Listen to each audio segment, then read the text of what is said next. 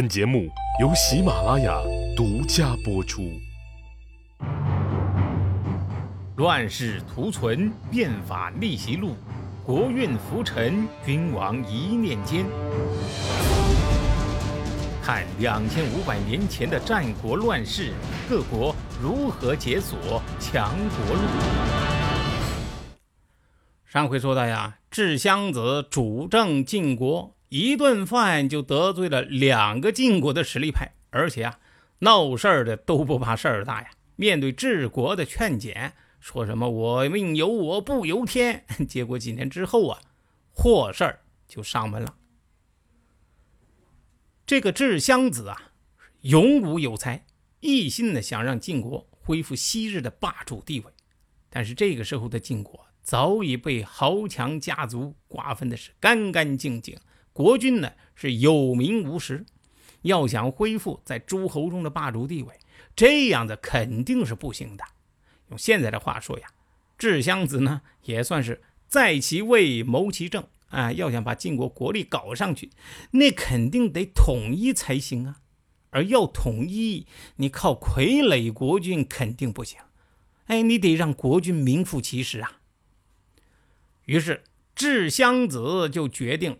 壮士断腕啊，削弱豪强世家的势力，让晋国的攻势啊强大起来。哎，这个细说起来，智家也是既得利益集团之一啊。壮士断腕，谈何容易啊？自己的腕子不怕疼，那别人的腕子也跟着不怕疼吗？但是为了晋国的这个复兴大业，智襄子啊决定拼了啊！带头拿出了一大块土地。说是交给公事敬养。智湘子的算盘是呢，我老智家是老大，都带头了。你们老韩家、老魏家、老赵家，哎，该怎么做还不是门儿清吗？但是另外几家却不这么看。哦，你智家是老大，现在国家的大政方针都是你来定。今天你说要强攻势，各家呢都拿块土地出来。这土地不就等于给了你老智家吗？啊，我小日子过得好好的，大家都相安无事，天下太平，你折腾个啥呀？攻势强大了，晋国复兴了，跟咱有毛关系啊？这手腕子，你老智家爱断不断，咱怕疼，咱不断。哎，另外三家啊，心里头其实都是这么想的。哎，但是呢？表现出来的做法却不同。先说这个韩家，韩康子，哎，想不给，但是段圭却建议他呀，说你得给。不过呢，原因绝不是要让韩家顾全大局之类啊，而是另外有算计。什么算计呢？段圭说了。智瑶这个人眼里头只有利益，又刚愎自用。你要是不给他，肯定要来打你。以咱老韩家的家底儿，肯定不是他的对手啊！哎，所以这地儿你肯定得给，你不能溜着他。他要是得了你的地，自然就不会对你再动手。但是后面还有魏家、赵家呢，哎，他肯定也会去找他们要啊。他们就有那么心甘情愿啊？不给那肯定招打。哎，那不就等于我们没事了，还可以坐山观虎斗，没准啊还能捞一票呢？不是？韩康子一听，对呀，不就是这个理儿吗？给啊！于是就拿出一块上万户的地盘，派使者送给了这智襄子。智襄子一看，高兴啊！嘿嘿，嗯，还是人家韩康子懂事。嗯，看来治国呀，你多疑了。这“我命由我不由天”的想法呀，智襄子就更加坚定了。再说这魏家，魏桓子收到这智襄子华帝的要求啊，也是肉疼的很，不想给呀。任章就问他呀，说你为什么不给呢？魏桓子就说了：“无缘无故的来要地，我凭啥给呀？都像这样，今天来要一块，明天来要一块，要完没完？”任章也是个和段贵一样，哎，明白人，就劝了：“说正是因为无缘无故的来要地，大家才都怕。咱把地给了，智箱子肯定会更加狂妄。俗话说呀，天要是谁亡，必先是其狂啊。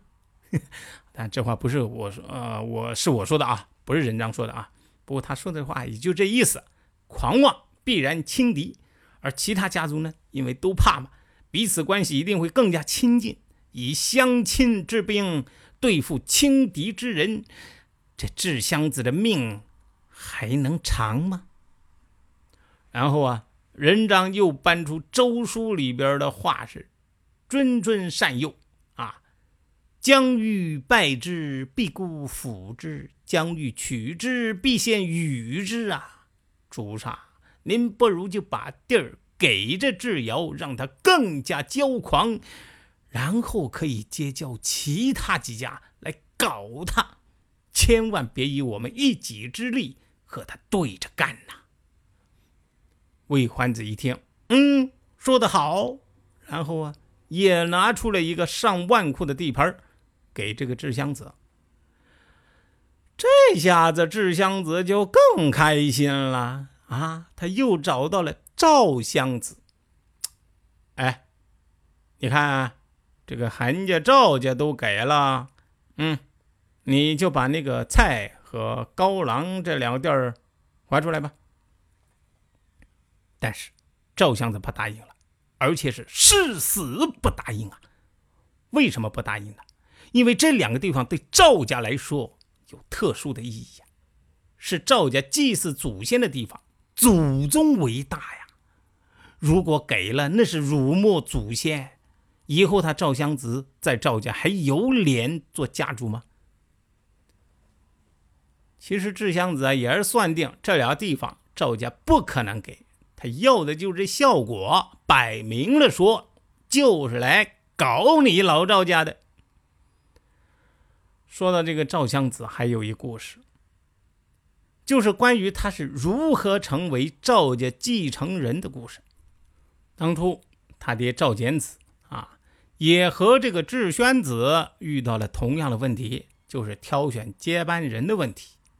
不过呢，赵简子采用的是不同的办法。如果说这个智宣子啊，当初用的是观察法，哎，最终的结论往往是主观的；而赵简子呢，用的则是测试法，哎，根据测试的结果来决定。不管怎么说，这样子是可以避免主观误判。哎，直接以测试结果说话。这个测试方法呀是这样的：赵简子有两个儿子，老大呢叫伯鲁，小的叫吴旭。赵简子呢就把一些训诫的话呀写在两片竹简上，给了俩儿子，并且呢嘱咐他们：啊，你们俩都长点心，没事就背一背，读一读啊。这个三年之后呢？赵简子把两个儿子召到跟前，哎，来来来来来来，啊，你们都来说说，那个竹简上的话都说了些什么呀？啊，老大伯鲁，你是老大，你先来。结果 伯鲁是磕磕巴巴，嗯，呃，这个，嗯，那个，啥也说不上来。赵简子听了心里边就不痛快，一边去一边去。老二吴旭，你说说。这个赵无恤呀，神色不变，朗朗应答。嗯，赵简子一听，挺满意的。那个竹简呢？吴旭伸手往这袖子里边一掏，将竹简拿出来给他爹。这个测试结果呀，毫无疑问，赵无旭胜出嘛。哎，就成了后来的赵襄子。从这个事儿啊，我们也能看出来，赵襄子是个乖孩子，胜在听话。哎，但你别说，谁也没想到，就是因为他是个乖孩子，听爹的话，最后啊，挽救了赵家。这是后话，暂且不提啊。所以这个，我觉得大家平时在单位呀，哎，对这领导一定要注意，笔记本那得随时备着，领导说什么赶紧记下来，听领导的话，没错啊。